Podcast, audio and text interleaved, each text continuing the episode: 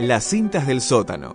Todo lo que usted siempre quiso saber sobre música, pero nunca se atrevió a escuchar.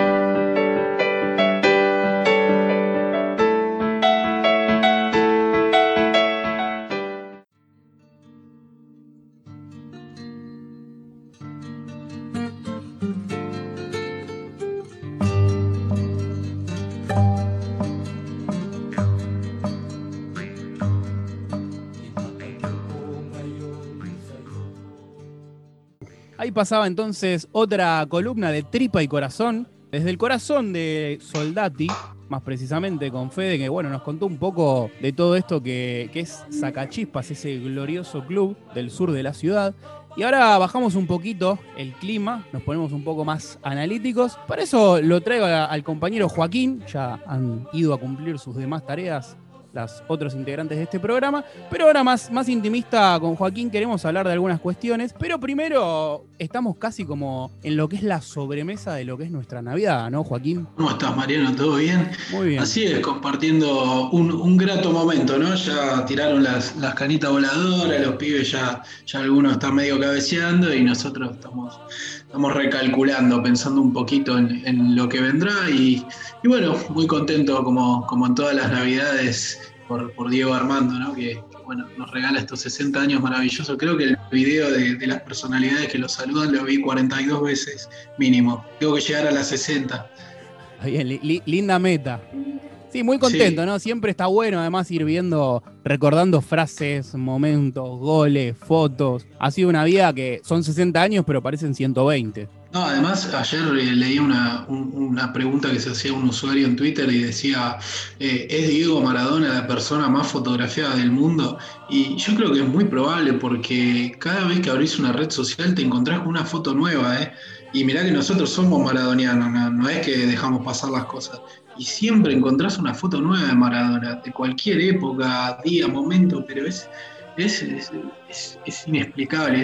yo eso le digo a, a- a- los pocos antimaradonianos que conozco y que cada vez trato menos, les digo, si- tu vida fuera filmada a las 24 horas, sería mucho peor que la de Maradona. Serías un ser mucho más horrible que Maradona, así que no tenés derecho a decir nada. Bueno, una- un lindo argumento entonces que, que voy a apropiarme, como también me apropié aquel año 2009, cuando la gente acusaba a Maradona por haber dicho Pazman la tenés adentro. Eh, lo acusaban de haber generado un espectáculo grotesco frente a la prensa internacional. ¿Cómo íbamos a quedar nosotros? Y Dolina contestó a eso y les dijo, cipayos provincianos, ¿qué me importa a mí la prensa internacional? A una, me acuerdo específicamente el nombre de la, de la oyente que llamó Ingrid Hammer, le dice, ¿qué me importa? Ingrid Hammer, le dice, compartió apellido con Martillo Hammer.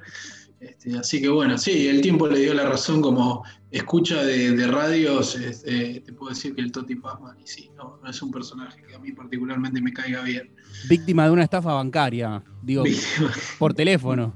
Yo digo que quien No es tan idiota para creer en una llamada telefónica del banco merece tenerla adentro. No, eh, te iba a decir, el, el tiempo te dio la razón, Diego, haciendo, haciendo caso a aquella bandera que decía Bielsa, y me acuerdo de una anécdota que contó Diego hace poco que dice que Macri lo, cuando era presidente de Boca lo mandó a llamar a Bielsa, eh, le dijo a Diego, Diego, podés llamarlo a Bielsa porque a mí no me va a atender el teléfono. Y Diego lo llamó y Bielsa le dijo, mire, con su presidente no me tomo ni la borra de un café, pero con usted voy hasta el fin del mundo. Y le cortó el teléfono directamente. Y Diego dijo, el teléfono se puso rojo, parecía Nicky Lauda. Y- y después Diego agrega, Bielsa es el mejor del mundo. Dice, pero qué, qué- qué claridad, tanto de Bielsa por ya saber quién era Macri y de Macri por saber quién era Bielsa, ¿no? Como, eh, no me va a dar bola, dijo. Se conocían, se conocían. Bueno, estas lindas, lindas anécdotas como para esta, como decíamos, sobremesa navideña, pero vamos a ir rápido a buscar ese Vitel Toné que está en la heladera y vamos a lo que nos compete en esta columna. Como escucharán los oyentes, hay una cortina ahí de fondo, suave, que seguramente encuentren un sonido que ya conocen, una melodía que conocen, seguramente vos también, Joaquín, pero la canción no van a entender la letra porque está en otro idioma. Se llama la canción Dapat Bawin. ¿Qué significa eso, no? qué misterio. Significa a recuperar. Y no es más que un cover de la canción que sí, seguramente todos conocen, A Desalambrar de Daniel Biglietti. Está en el idioma filipino, porque esta es una versión que se ha hecho allá en ese país tan lejano, pero a la vez tan dolido por las conquistas españolas como el nuestro. La letra en filipino y en castellano dice lo siguiente.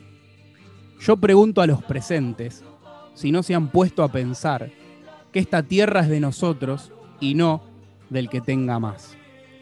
Yo pregunto si en la tierra nunca habrá pensado usted que si las manos son nuestras, es nuestro lo que nos den creo que a las claras queda hacia dónde apunta esta columna, ¿no, Joaquín? Sí, no, no es precisamente a, cantar vivas a la sociedad rural argentina.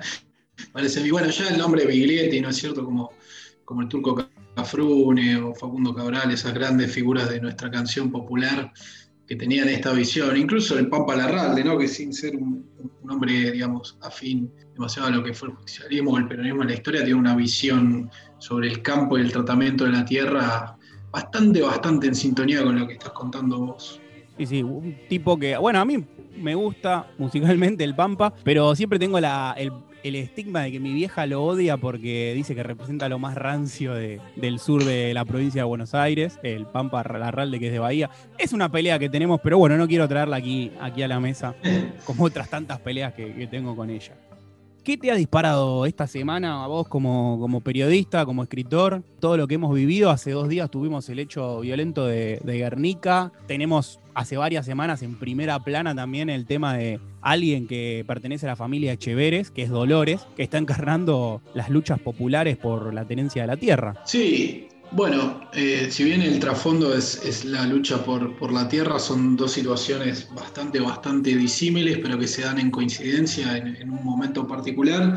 Primero que nada, Argentina, patria, República Nacional del Ribotril, la cantidad de cosas que pasan por hora, minuto y segundo, bueno, están expresadas en las ojeras del presidente pero me parece que, que, sí, si vos pensás en la sublevación policial, que fue hace cuánto, un mes sin monedas, un poco más, parece que fue hace ocho años, ni que hablar del inicio de la pandemia, de haber puesto un satélite en órbita, esas cosas no existen. Lo del satélite ya nos olvidamos. No, no pero qué satélite, olvídate, un frenesí de, repente este país.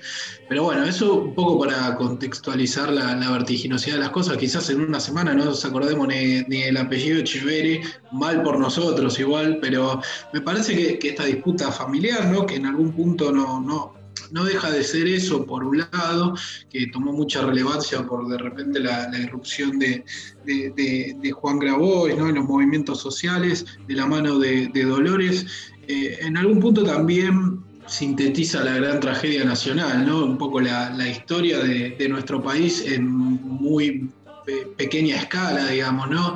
Estos apellidos que se repiten constantemente, eh, la sociedad rural, los, patrones de estancia hablando como tales, ¿no? Esos videos eh, tan desagradables. Otorgándole casi como si fuera la ley un patrón. Ni siquiera, ¿no? Porque es un patroncito menor, ¿no? Al lado de lo que es el señor Echevere, que fue ministro. Les otorgaba un salvoconducto casi como si fuera la seguridad de la provincia de Entre Ríos a Dolores. Casi igual un poco con miedo, ¿no? Porque él es un peoncito al lado de Dolores. Sí, pero como, de repente, ¿no? Yo leía las crónicas, la, información en estas semanas y eh, Echevere Luis, ministro de Agroindustria de Mauricio Macri, decía cómo sobraba industria ¿no? en ese rótulo, porque repente poner a la sociedad rural a garantizar un proceso de industrialización del país me parece que es un poco auto boicotearse, pero bueno, eh, Macri era más consciente que nadie de, esto que ocurría. Pero por eso te digo, de repente aparece Burrich, Luro, Pueyrredón solidarizándose, por eso digo que es como que empiezan a confluir esos apellidos que tanto tienen que ver en en nuestra historia. Y del otro lado, como decías vos, lo, que vimos el otro día en Guernica, que bueno, fue muy fuerte para todos, son imágenes que a nadie le, gustan ver, eh, sobre todo porque mm, en el medio nos consta que se ha elaborado mucho, se ha puesto mucho del Estado a disposición, se han resuelto problemas habitacionales de muchas de las familias que participaron en, la toma y la verdad que terminar teniendo este desenlace con tanta gente sufriendo, con la policía, ¿no? Eh, reprimiendo es siempre, sobre, todo para los que pensamos que ese camino se había abandonado el, 10 de diciembre del 2010, ¿no? Más allá de las idas y venidas que tuvo esto, cuando todos sabemos que el macrismo lo hubiera resuelto así al otro día, o sea, tomaron ese lugar al otro día, no, no había más nada que negociar, pasaban las topadoras, iban todos. Acá en el medio se resolvió el problema un montón de gente, se la censó, este, se puso la seguridad social de la provincia de Buenos Aires a su disposición, eh, se montaron operativos, se, trasladó mercadería, etcétera, etcétera, y de repente todo eso parece que queda sepultado bajo esta brutalidad de, lo que ocurrió justamente el, jueves. Sí, también un poco entristece eso, ¿no? E, ese final tan dramático. También teniendo en cuenta que hay unas cabezas bastante oscuras, ¿no? Atrás de todo eso. Los dueños de los terrenos, a los lugares a los que pertenecen los dueños de los terrenos, los intereses que representan, ¿no? Hay cierto manoseo, cierta manipulación también de las corporaciones, eh, de los medios de comunicación, de uno y de otro lado, ¿no? Y como decías, hay cosas que se solucionaron, pero ese final, a mí por lo menos, ¿no? Esto es a título personal, me entristece y me decepciona bastante. Sí, sí, ni, hablar. Y, el gran problema de la, de la, de la tierra ociosa o que no, que no se explota en la provincia de Buenos Aires, que cómo puede ser que haya esos terrenos totalmente que solo se acuerdan de su existencia cuando ocurren cosas como las de, esta semana y, barrios enteros, barrios populares destruidos. Bueno, ahora no, recuerdo el nombre, pero porque no, lo estudié, me vino de repente el diputado este de, la CETEP, que entró un poco de la mano también con, el bloque de Juan Grabois, integra el Frente de Todos y que vive también en un, lugar, en un asentamiento que comenzó con una toma y hoy día es un barrio eh, totalmente integrado a, su comunidad. Eh, me parece que este tipo de, experiencias marcan un poco algún punto de, inflexión. Pero sí, son varias cosas que, como decíamos, en, lo de Chevere confluye un poco la tragedia nacional. Acá también está un poco lo que es hoy en día la modernidad, ¿no? De repente una ciudad, una ciudad provincia que abarca todo en el país, hiperconcentrada, que cada vez se habla más. Hoy había una nota en el diario Clarín sobre el plan Marshall de Grabois, que tiene el visto bueno de Alberto, en teoría, para repoblar muchas zonas del país, ¿no? Como esta concentración de que en Buenos Aires y en la provincia se sigue eligiendo al presidente. Básicamente eso, es como la, la síntesis más perfecta de lo que ocurre.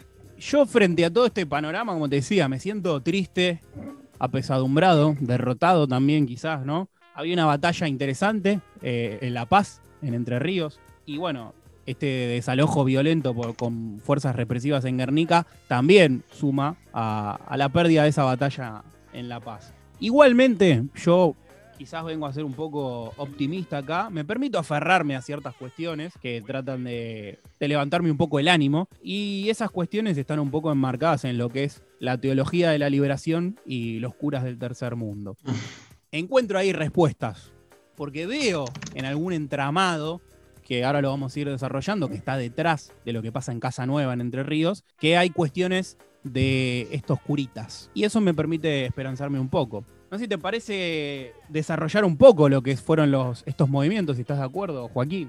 Sí, por favor. Además, cuando, digamos, se habla de, la Iglesia Católica como una entidad totalitaria, ¿no? O, un ente único, medio como una entelequia, de repente metes un poco la cuchara y, bueno, che, pero los jesuitas, los franciscanos, tenés como toda esta... Y, este papa que un poco corrió el eje y todos, varios quedamos pedaleando en el aire y decimos, bueno, pero ¿qué hay detrás de esto? Así que comandá vos nomás. Te cuento un poco y le cuento a los oyentes sobre esto que es el movimiento de sacerdotes del tercer mundo, que es sumamente interesante, que fue creado en Argentina en el año 67 y estaba integrado por curas y sacerdotes que, escuche ya esta primera particularidad, eran activos en villas y barrios obreros, los cuales ellos tomaban como el lugar donde practicaban su religión y donde además llevaban a sus feligreses la palabra del Señor. Así, además de toda esta praxis, por así decirlo, ellos tomaban un documento como base, que es el, perdón si lo pronuncio mal porque está en latín, Populorum Progressio. Es un documento del año 67, mismo año donde surge este movimiento de sacerdotes del tercer mundo. Este documento lo creó Pablo VI y es una encíclica totalmente disruptiva para la Iglesia Católica, ya que ahí Pablo VI denunciaba, escuchen esto, desigualdades crecientes en el mundo y bregaba por una cooperación entre los pueblos para eliminar la brecha de países subdesarrollados y desarrollados. Toma Tranquilo, no estamos hablando de Vladimir Lenin, ¿no? estamos hablando de un representante, el máximo representante de la iglesia en la década del 60. Y estos curas del tercer mundo toman la idea y, y la hacen carne. Porque empiezan a colaborar con los barrios obreros. Pasa un año nada más, fíjense, los 60 era una década de total efervescencia. Un año solamente y aparece una nueva doctrina que es hija directa de estos curas del tercer mundo. Esa doctrina es la teología de la liberación. Esto es lo que más ha repercutido en toda Latinoamérica, de esta especie como de iglesia con conciencia de clase, ¿no? Eh, bueno, ha repercutido en América Latina y, en otros países del mundo, en otras regiones, mejor dicho. ¿Qué sostiene esta corriente? Bueno, es una corriente cristiana eh, teológico, obviamente, a la cual también adhieren las vertientes católicas y protestantes. Algunas, ¿no? No las más recalcitrantes o rancias de la iglesia tradicional. Como bien decía, los orígenes son en Latinoamérica. Algunos los sitúan, esos orígenes, en Medellín, Colombia, en el año 68. Tranquilo, un momento tranquilo del mundo. Vietnam, el mayo francés, eh, muy normal todo. Sí, aflorando una, una contracultura bastante importante, porque esto también era contracultura, era una contraiglesia tradicional. Esta corriente elige una como premisa la opción preferencial por los pobres y además funda sus ideas en las ciencias humanas y sociales para definir cómo y qué hacer en esa opción por los más desposeídos. Ahora te voy a desarrollar las ideas principales de esta teología de la liberación, y me vas a decir que es el manifiesto comunista esto. Tiene varias ideas, pero voy a sacar solo tres. La número uno y la más importante es la que recién mencioné, que es opción preferencial por los pobres. Hoy en día tenemos la, una mm, rama que se llama opción por los pobres, que está encarnada acá en la Argentina por el padre Paco Olveira. Bueno, esta opción por los pobres se desprende de esto de la teología de la liberación. La número dos, premisa importante ¿no? que yo seleccioné, es la salvación cristiana se da con la liberación económica, política, social e ideológica, como signos visibles de la dignidad del hombre. Número 3, eh, de las tres que seleccioné como importantes. La liberación como toma de conciencia ante la realidad socioeconómica latinoamericana y de la necesidad de eliminar la explotación la falta de oportunidades e injusticias del mundo. Ya es una, iglesia que empieza a, procesar el capitalismo, digamos, ¿no? Empieza como a entenderlo, che, bueno, muchacho, acá está pasando algo grosso, digamos. Me hace acordar un poco a cuando éramos adolescentes y, y escuchábamos a Callejeros, aquella canción que decía, habrá una iglesia que comprenderá al reprimido y no al represor, decía una letra de Callejeros. Nosotros creo que éramos muy niños y queríamos romper todo y supongo que vos estuviste en la misma, ¿no? Quemar iglesias y, romper todo. Sí, sí. Eh, todos pasamos por ahí. Todos hemos pasado por ahí. Esto rompe con la iglesia tradicional. Y esto que decían opción preferencial por los pobres, por los pobres era real, era verdad. Esta gente, que además era vista muy mal vista por la iglesia tradicional. Pero tenemos casos como Mujica, que ha vivido y ha dado su vida por estar junto a los villeros y hoy es un mártir de la causa y es sumamente querido en la Villa 31. Entonces, yo por lo menos tengo muchísimas más cosas en común con esta gente, con estos curas, que quizás con algunos otros compañeros del movimiento. Hmm, sí, es cierto. Sí, como, como encarnar de repente, releer a Jesucristo, ¿no? En algún punto, ¿cómo decir? Che, loco, pero este tipo estaba acá, no, estaba, estaba echando los mercaderes del templo, ¿no? No estaba con los mercaderes. Tal cual. Te, ahora vamos a escuchar un poquito más adelante un audio de Mujica que habla de esto que vos mencionás, de, de lo revolucionario que fue Jesucristo. Te voy a tirar algunos nombres de referentes de lo que fueron estas dos corrientes, referentes que son sacerdotes, pedagogos y teólogos. Y vas a decir, apa, mirá qué gente importante que había. Y tenemos, primero, Camilo Torres Restrepo, colombiano. Él fundó la carrera de Ciencias Sociales, perdón, la, universidad, la Facultad de Ciencias Sociales en la Universidad de Colombia. Cura, teólogo, y además, como bien decíamos, este, estudió Ciencias Sociales. Siguiente, Leonardo Boff, teórico también brasileño, muy importante, muy interesante de leer. Todavía continúa escribiendo y dando conferencias. Otro más identificado, Paulo Freire.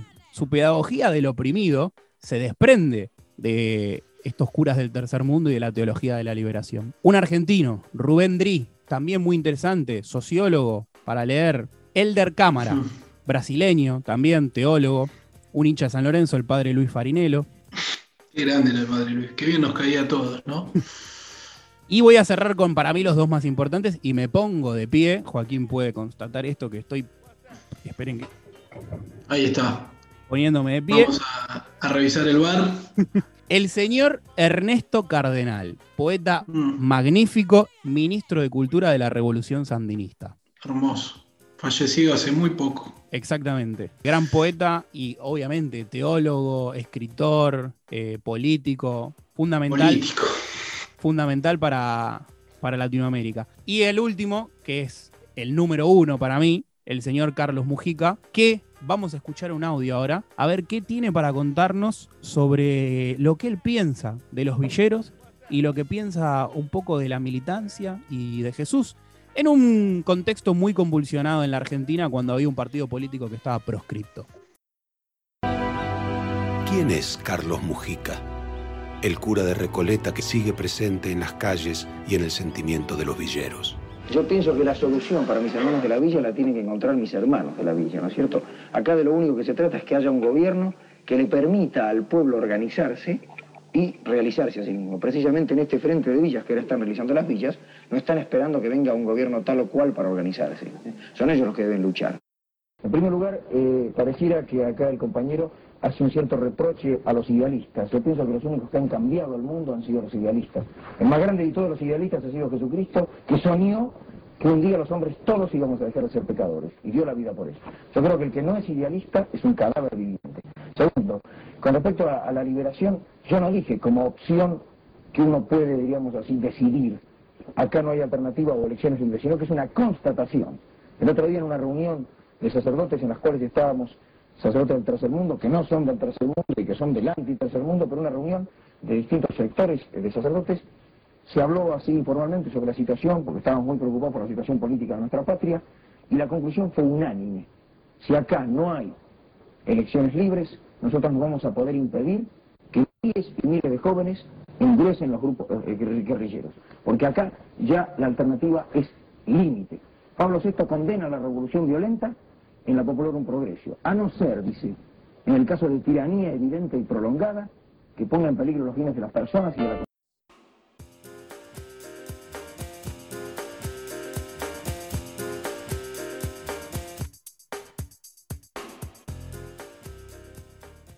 Bueno, muy interesante lo que ahí mencionaba Mujica, tirando un montón de, conceptos, mencionando un poco el documento base que tenían estos, este movimiento del tercer mundo, que es la Popularium Progressium, y ahí como nombra un poco de, bueno, si hay una tiranía, si, si hay una inequidad, si hay una violencia por parte de, un Estado represor, que por ejemplo en este caso proscribía un partido, y bueno, nosotros no podemos garantizar que la respuesta a eso no sea la violencia. Sí, me, parece interesante, bueno, dos conceptos. El primero, el de la gente de las villas tiene que resolver sus propios problemas, pero se necesita un gobierno que incentive esa organización.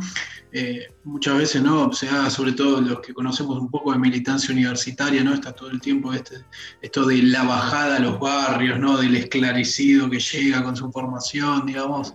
Eh, no, eh, me parece que Mujica tenía muy claro eso.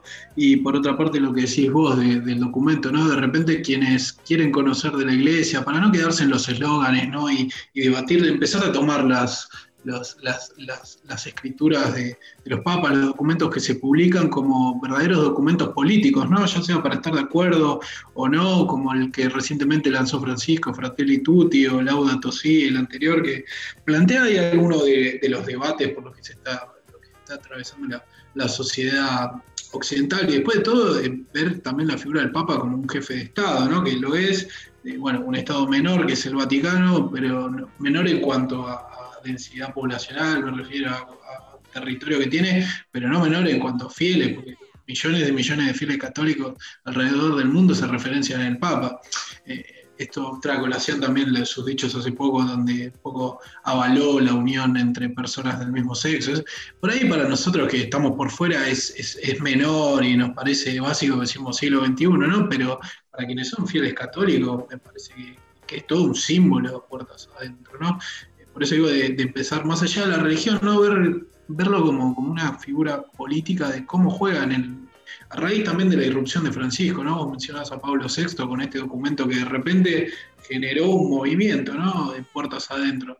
Y, nosotros estamos viendo un, papa que es bastante distinto a lo que conocimos, entonces también me parece que es interesante leerlo, más allá de, escucharlo. Sí, como vos decís, ¿no? Destacarlo como, como un líder político, ¿no? Porque es el mandatario del Vaticano. Y... Sí y es interesante esto también. Digo, a ver, vos sos ateo, yo soy ateo, pero yo encuentro que tengo un montón de cosas en común y no voy a dejar de reivindicar la figura de Mujica, por ejemplo, que dio su, vida por, por la lucha. Sí, por ejemplo, obvio, o de todos los, teóricos que estábamos recién mencionando, Leonardo Boff, Rubén Drí, tienen un nivel de escritura y de análisis interesantísimo para tratar de analizar y de abordar las desigualdades que estamos transitando hoy en día en Occidente. Sí, me, recuerdo que una vez hice una, escribí una nota sobre, los seis años, de, no menos, cuatro, cinco años del papado de Francisco, y hablé con distintos curas, y bueno, en esta tarea de siempre andar persiguiendo gente que tiene el periodismo, me acuerdo que llamé a Eduardo de la Serna, cura que pertenece a, uno de estos movimientos y él tiene su diócesis en Quilmes, creo que tiene la, parroquia donde trabaja. Lo llamé por teléfono, me acuerdo, y, le digo, hola, con todo el speech, ¿no? Quería saber si se encuentra el padre Eduardo de la Serna. ¿Le podría hacer unas preguntas? Sí, me dice. Le digo, bueno, ¿cómo hacemos? Ah, haceme las preguntas. Le digo, ah, ¿es usted? Sí, me dice, ah, digo, pasa que vengo a llamar a la curia, a la anunciatura, tal, y tengo que dar tantas vueltas para hablar con alguien. Y, usted me atendió, digo, sí, sí, yo estoy acá en la parroquia, como diciendo, me parece que, pintó bastante bien, ¿no? su posicionamiento. Lo interesante también que todas estas personas que mencionamos, Mujica, recién decíamos, un tipo que nació en Recoleta de una familia muy adinerada y a pesar mm. de todo eligió la opción por los pobres. No sé la Serna, ¿no? De la Serna, pero es un apellido también bastante, sí, este, poderoso. bastante poderoso en la República Argentina. No sé cuál será el origen de Eduardo, ¿no? Pero el Che Guevara, Ernesto Guevara de la Serna. Guevara también de una familia poderosa. Como un Luca Prodan, ¿no? Esos traidores de clase. Sí, totalmente. Pero bueno, a mí un poco la, imagen, ¿no? De esta de, de, Mujica, yo lo comparo un poco con, con, lo que pasó en Guernica. Y yo digo, qué loco, ¿no? Porque pienso que quizás Mujica hubiera estado ahí aguantando con esa gente. ¿Cómo se hubiera sentido él viendo que un gobierno como este que estamos teniendo, nacional y popular, después de haber solucionado, ¿no? De muchas maneras las problemáticas de vivienda y demás, termina reprimiendo a las personas que estaban ahí en casillas en Guernica. Eso es lo que yo me pregunto, ¿eh? No, no estoy haciendo un juicio de, de valor, ¿no? Sino tratando de ver y de encontrar una respuesta a estas preguntas internas que tengo, ¿no? Quizás como cierta tristeza o cierta decepción frente a cuál fue la última medida que se tomó en este gobierno para tratar de solucionar ese problema, que fue la represión policial. Yo creo que Mujica hubiera estado quizás con la gente en las casillas aguantando los balazos de goma. Sí, sí, ni hablar, sin duda, son esas esos caminos cruzados que de repente tienen todos los, movimientos nacional populares, digamos, eh, se, me ocurre también la cantidad de, aristas que, tiene este fenómeno. Tal vez para buscar una respuesta en lo que hubiera hecho Mujica habría que, ver qué dicen los quienes siguen su línea en, el cristianismo acá, como decíamos de la Serna, el padre Pepe, puede ser, bueno, hace muy poco falleció Paco el padre Bachi, Paco Olveira también. Eh, ese, ese, tipo de, figuras religiosas. Por lo pronto, la postura oficial de la iglesia, se, creo que nada, leí un titular que decía que la iglesia no avalaba la toma de tierras, un poco por este vínculo que es la usurpación, decía específicamente, creo que era Monseñor Ojea, que es el titular de la, episcopal, de la Conferencia Episcopal Argentina, eh, sobre todo por esto, ¿no? que se lo vincula muchas veces adrede más de lo que realmente es a, a Juan Grabois con eh, Francisco, ¿no? Como que es un enviado de Francisco en la Argentina, cuando en realidad tienen una afinidad social, política de, los tiempos de militancia, entre comillas, de Bergoglio como, como, arzobispo de Buenos Aires, como párroco de Flores y en esta carrera política ascendente dentro de la iglesia. Bueno, mal no está esto que vos relacionás, ¿no? Porque Grabois es el que está detrás del conflicto que Dolores Echeverre mantiene con sus hermanos, ahí en Casanueva, más precisamente en La Paz, en Entre Ríos. Y Grabois tiene relación con el Papa directa. De hecho, él en 2016 fue designado por Francisco consultor del Pontificio Consejo de la Justicia y de la Paz. Cargó, por lo menos el nombre parece bastante importante.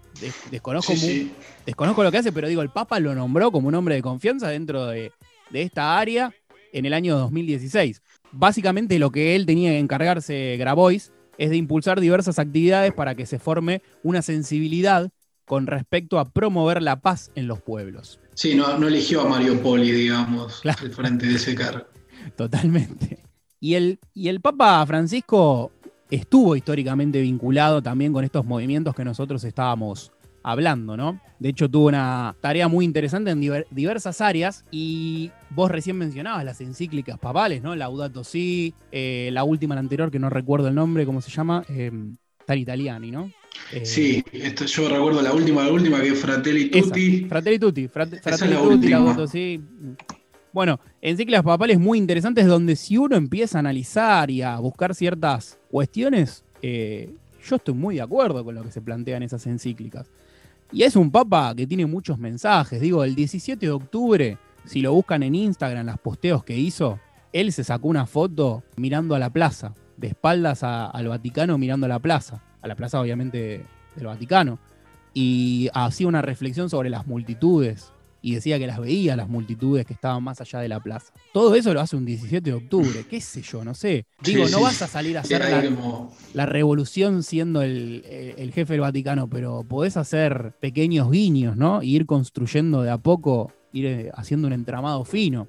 Sí, eh, el, en 2013, pasando limpio, ¿no? Es Lumin Fidei, su primera, su primera encíclica del 5 de julio, 24 de mayo del 2015, Laudato Si, ahora el 3 de octubre, Fratelli Tutti. Esas son las tres encíclicas que escribió Francisco desde que, desde, que es Papa, ¿no? Y, esto constantemente, como decís vos, esos mensajes que se interpretan por derecha, por izquierda, por el centro, de, de los mensajes que envía Francisco, ¿no? De repente puertas adentro de la política argentina, como bueno, eh, también cuando recibe a Eve de Bonafini, cuando le manda un rosario a, a Milagro Sala, la, cara que pone cuando recibe a Macri, la cara que pone cuando recibe a Cristina, todo, todo está un poco relacionándolo con lo que hablábamos antes de Maradona, todo está eh, bajo juicio constantemente, ¿no? Es como, y, esta, esta nueva relación que gesta un poco el, peronismo, el peronismo más kirchnerista, si se quiere, a raíz de, su llegada y la que él también forma, ¿no? Como de repente lugares a los que parece que hay que ser el diablo como para llegar y una vez que llegan es como que finalmente eh, se echan a andar, hacen como su propia obra y dicen, bueno, ahora que sí, es una lectura un poco simplista, ¿no? Pero ah, me parece que, es uno de esos casos que, decís. Y de repente cuando él llegó al papado, te, empezás a enterar de un montón de cosas que nunca supiste de él, ¿no? Como que empieza a emerger un montón de gente que decís, trabajo en la villa, con los cartoneros, acá, allá, fue como, wow, ¿no? De repente mismo que... Para ser papa, como vos decís, ¿no? Para ser papa tenía que hacer muchas concesiones ideológicas, ¿no? Y una rosca de mínima. Eh, que, es real, digo, a mí un, dirigente alguna vez me dijo, ¿no? De, algún movimiento eh, me dijo, yo la verdad que con el 5% de las personas que, hice relaciones me tomaría un café. Solo con el 5%. Pero uno lo tiene que hacer para construir poder. Y el día de mañana, quizás como Francisco, poder ir a la iglesia y hablar y legalizar el matrimonio igualitario. Sí, ni, hablar, la acumulación de poder y, de repente, eh, ¿vos te acordás cuando fue esto? Que me acuerdo cuando lo nombraron a, Francisco en 2013, que el Frente por la Victoria no quiso bajar a, homenajearlo en la legislatura, todo. Ahora me parece que estabas en esa, ¿no? No, yo estaba. yo no, no hablo. sí, sí, sí. No, no, Era un cabeza de termo. No, qué sé yo, también tiene que ver con esto que mencionábamos recién, ¿no? El tipo tenía un bagaje y nosotros habíamos salido hace muy poco del debate por el matrimonio igualitario, que estábamos identificados con la postura de la aprobación y él venía del otro lado. Llamó a la Guerra Santa, tampoco es moco de pavo, digamos, ¿no? Por eso. Y, cuando fue Papa, el Frente para la Victoria se negó a bajar. Creo que si hoy se negaría a bajar Juntos por el Cambio, hacerle un homenaje a Francisco, a quienes muchos indicaron como el líder de, la oposición. Y esto me trae a colación una cosa que me causa mucha gracia, que es el anticlericalismo que practica Miguel Pichetto, ¿no? que es muy anticlerical. Eh, eh, yo no sé si él está muy a favor de, la legalización del aborto, pero con tal de cruzar a la iglesia, él votó, tiene un discurso bastante bastante encendido, me acuerdo, en el debate. Eh, eso me causa gracia, que él un poco se indica Después va y se sienta con Luis Miguel. Luis Miguel Echeverría. Eh, claro. Con Luis, Miguel Echeverría. Va y se sienta con él, que por lo menos por lo que estamos planteando acá, pareciera que eh, Luis Miguel Echeveres está en contra de Dolores Echeveres en el otro lugar y Dolores Echeveres está con Grabois, haciendo un reduccionismo, ¿no? Grabois, el mensajero del Papa acá, haciendo un total y, y burdísimo reduccionismo. Es una nueva cruzada, son, son los nuevos moros. Escúchame, Recién hablábamos un poco de los mensajes, metamensajes de Francisco, de este, esto que uno trata de interpretar. Vamos directo. Si no hay muchas ganas de leer las encíclicas porque son largas, donde ahí está realmente lo importante, lo jugoso, vamos directamente a escucharlo de boca de él cuando estuvo en 2015 en Bolivia, que habló con los movimientos sociales, a ver qué le dijo a los movimientos. ¿Te parece? Vamos. Y me alegra verlos de nuevo aquí debatiendo los mejores caminos para superar las graves situaciones de injusticia que sufren los excluidos en todo el mundo. Gracias, señor presidente Evo Morales, por acompañar tan decididamente este encuentro. He sabido por medio del Pontificio Consejo Justicia y Paz que preside el cardenal Turson que son muchos en la iglesia los que se sienten más cercanos a los movimientos populares. Me alegra tanto ver la iglesia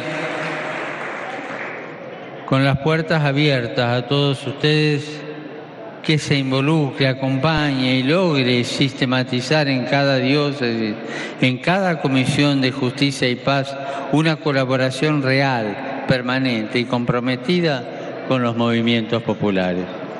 Los invito a todos, obispos, sacerdotes y laicos, junto a las organizaciones sociales de las periferias urbanas y rurales, a profundizar este encuentro.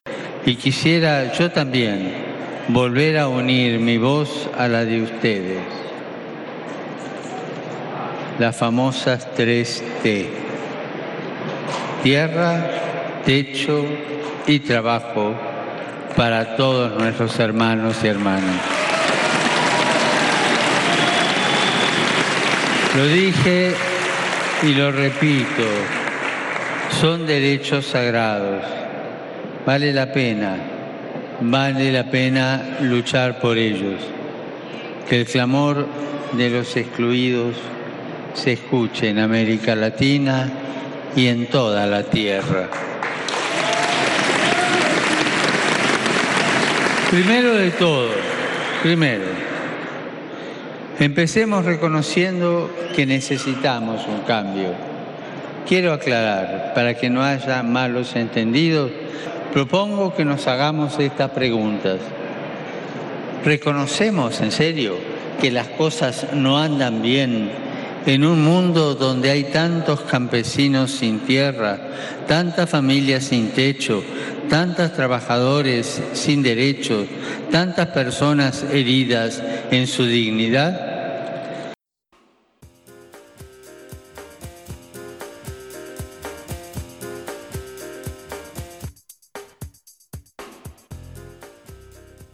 Ese es el representante del Vaticano. Tranquilo, era Maradona en el 86 ese día. Junto a Evo Morales, que lo miraba absorto y que después le regalaría una linda cruz de Jesús con una hoz y un martillo, no sé si te acordás. Sí, me acuerdo que, también fue levantado, tomado con mala leche por acá, por los medios, la cara del Papa, midiendo milimétricamente cada una de las gestos, frases, palabras. A mí eh, Sí, perdón. No, pero digo, si lo escuchamos directamente la voz de él, sin hacer análisis de la cara, estamos viendo que está acuerda perfectamente con el crucifijo que le entregaron. Sí, Yo recuerdo específicamente ese viaje de todo lo que hizo Francisco como quizás el más potente justamente por ese discurso ante los movimientos sociales de Bolivia, ¿no? donde son un actor fundamental y, clave. Dos cosas también que, saco de acá, un poco lo que, lo que Francisco muchas veces le habla, él dice los laicos, ¿no? Los ateos, de este miedo que muchos tuvimos o tenemos cada tanto, ¿no? De y si es verdad, y si como no ser un católico bueno termino ardiendo por, por la infinidad de los tiempos en el infierno. Y me acuerdo un video de él que un nene pasa, no sé si lo viste, en una de sus, audiencias, una misa, un nene se le acerca llorando, bueno, y le cuenta al oído que le, pregunta si su padre va a ir al infierno porque no, se le murió hace poco el padre, quiere saber si va al infierno porque no era muy creyente. Y Francisco dice, frente al micrófono a todos, dice, si tu hijo fue buena persona, por más que sea creyente o no, no se va a ir al infierno. Eh, al final de cuentas es eso, ¿no? Como diciendo, bueno, loco, que qué importante, ¿no? Para los que tenemos esa incógnita o que estamos por fuera.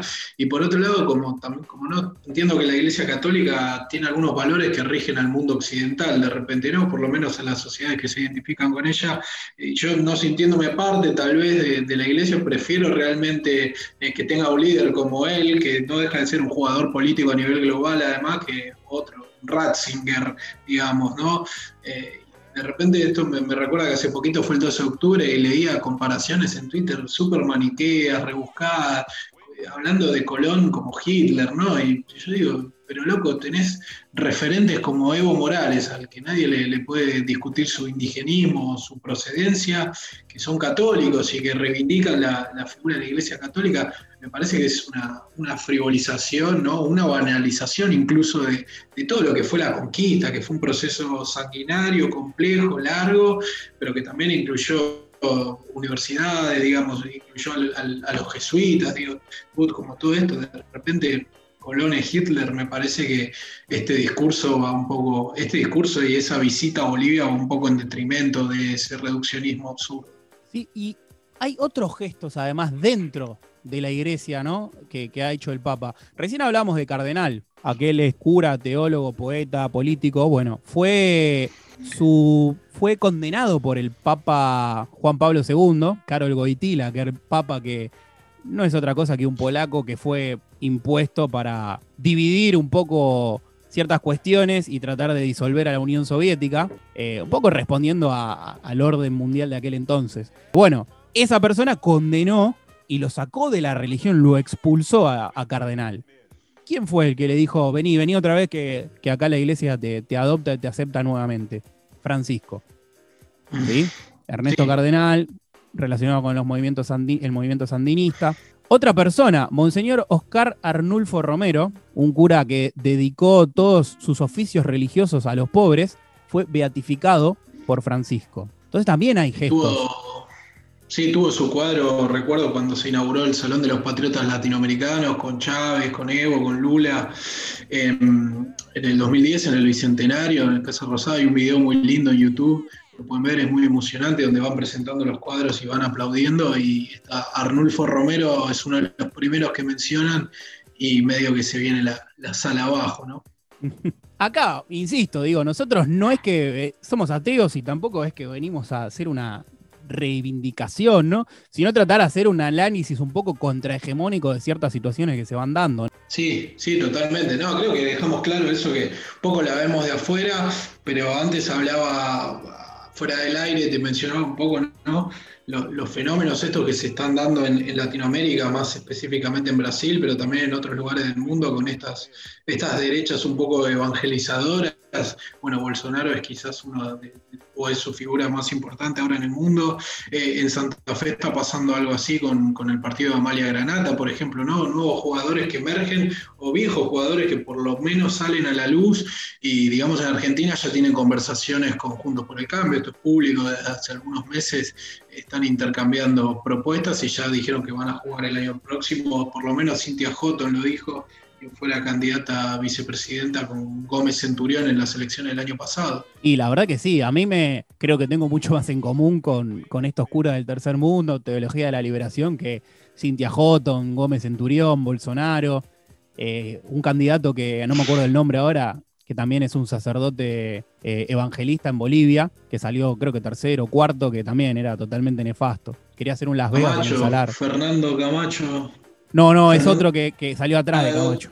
Peor, ¿no? Es una- peor que- Después mirarlo porque es este surrealista las cosas que proponía. Sí, había un ciudadano chino, creo, era muy Ese. gracioso. Ese. Es el chino, sí, 1%, o sea, muy gracioso. Pero bueno, yo creo que estoy más cerca de, de todas estas cosas que propone Francisco. Joaquín, ¿te parece que vayamos a escuchar una canción? Porque esto es las cintas del sótano. Creo que la gente ya se olvidó después de tanta palabrería. Pero vamos a escuchar y después volvemos, ¿sí? Para hacer el cierre final. Un tema muy especial que se llama Cuando tenga la tierra, que es de un letrista que se llama Ariel Petrocelli. Es uno de los cinco poetas fundamentales del folclore argentino. Y la versión de Cuando tenga la tierra que vamos a escuchar es interpretada por la voz de América, Mercedes Sosa, que además esta canción y esta versión fue banda sonora de la película Los dos papas. Así que como diría Karina Olga, vamos a reproducir la canción y el resto lo dejamos a criterio de los oyentes.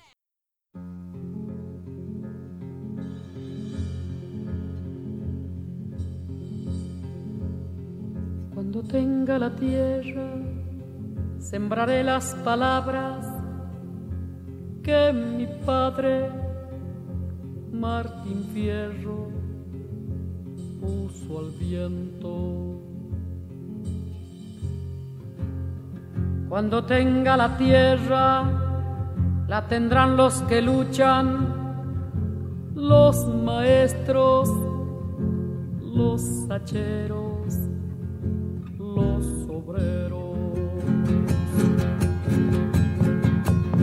Cuando tenga la tierra, te lo juro, semilla, que la vida será un dulce racimo y en el mar de las uvas nuestro vino.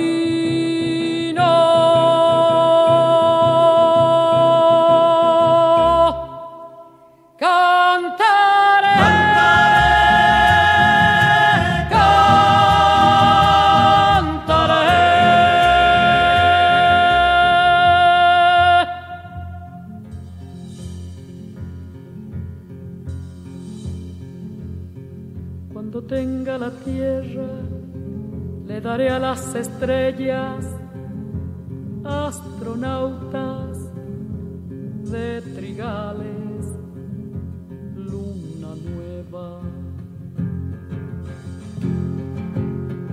Cuando tenga la tierra, formaré con los grillos una orquesta donde canten los que piensan. Cuando tenga la tierra, te lo juro, semilla, que la vida será un dulce racimo y en el mar de las uvas nuestro vino.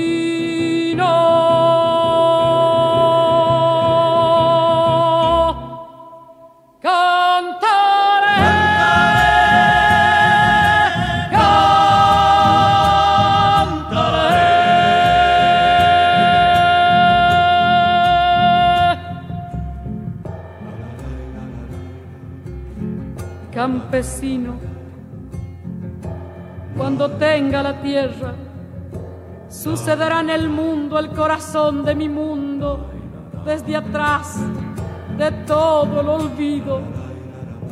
Secaré con mis lágrimas todo el horror de la lástima y por fin te veré, campesino, campesino, campesino, campesino, dueño de mirar la noche en que nos acostamos para ser los hijos, campesino, cuando tenga la tierra, le pondré la luna en el bolsillo y saldré a pasear con los árboles y el silencio y los hombres y las mujeres conmigo.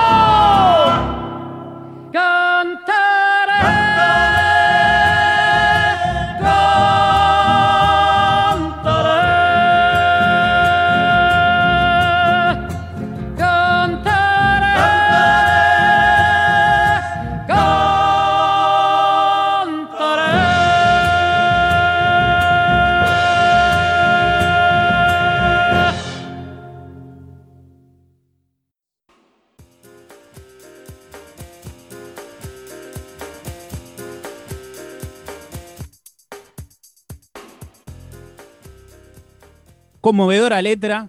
Eh, la verdad que encima cuando uno lo escucha en la voz de Mercedes Sosa, se le pone la piel de gallina y, tiene ganas un poco de, salir a bancar este proyecto que es el proyecto Artigas. Uno piensa en eso, piensa además que si uno lee el proyecto, está la teoría fundacional que hablaba Francisco de las tres T, tierra, techo y trabajo. Sí, una cosa medio simbólica que me pasó con, con, lo del proyecto Artigas, ¿no? que de repente Artigas muere rodeado por indios guaraníes que, lo cuidan, ¿no? que lo tratan bien, porque lo ven como un hombre blanco que está ahí viviendo como ellos, ¿no? Eh, y, de repente veía esto de Dolores siendo apresada en una escena que se difundió por las redes sociales, mismo el proyecto Ortigas, creo que fueron militantes los que lograron filmarlo y lo subieron un poco bizarro, ¿no? Como un despliegue policial, que un policía que la, agarra un poco, la arrastra, rarísimo, parecía una escena del zorro. Este, sí, sí, total, el capitán Monasterio entrando a la quinta de los de la Vega, ¿no? La verdad que anacrónico la verdad que es rarísimo todo. Por eso me, me, recordaba la potencia de eso, de Artigas muriendo entre indios guaraníes, ¿no? Y Dolores siendo desalojada, desacasada por la policía, con, con los militantes alrededor suyo un poco cabizbajos también y tristes por todo lo que está pasando. Uh, ha dejado imágenes interesantes, visibilizado un conflicto que quizás gran parte de la Argentina ignoraba, que es, cómo se apropian ¿no? algunas familias patricias de las tierras que no les corresponden. Lo han hecho en algún momento con los pueblos originarios, esta gente lo ha hecho con una escuela rural, ¿sí? Pero bueno, Dolores a través de composiciones de imágenes como esta bizarra que mencionabas, o otra imagen que se le ha visto en Andas, llevada por los militantes flameando la bandera de Entre Ríos, cuando habían conquistado el territorio que les pertenecía. Sí, sí, postales, evidentemente somos una nación muy joven, ¿no? Parece a veces.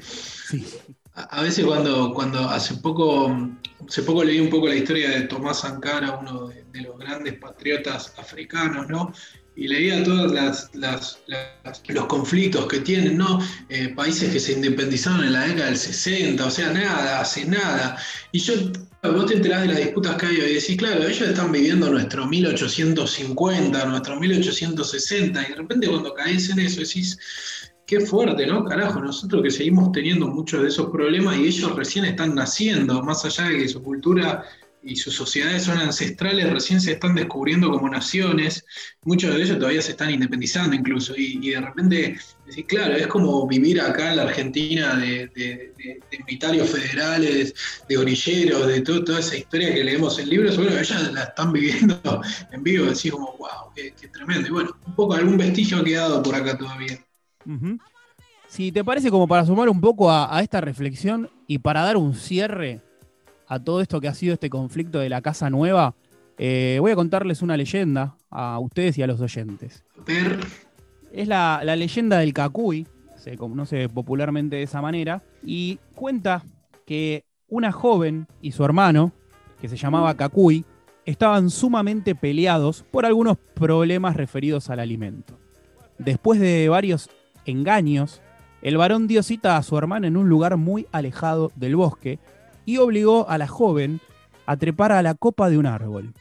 Luego de eso, Kakui cortó todas las ramas del árbol, lo que imposibilitó a su hermana el poder bajar. Cayó la noche y después de mucho sufrimiento, los pies de la joven se convirtieron en garras filosas.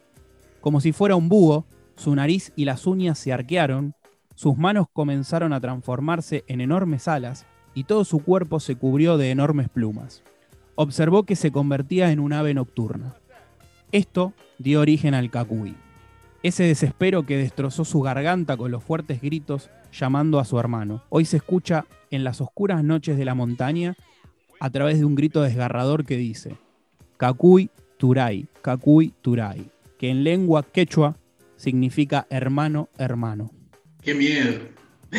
deja ahí como el final me deja un poco a los que somos bichos de ciudad, ¿no?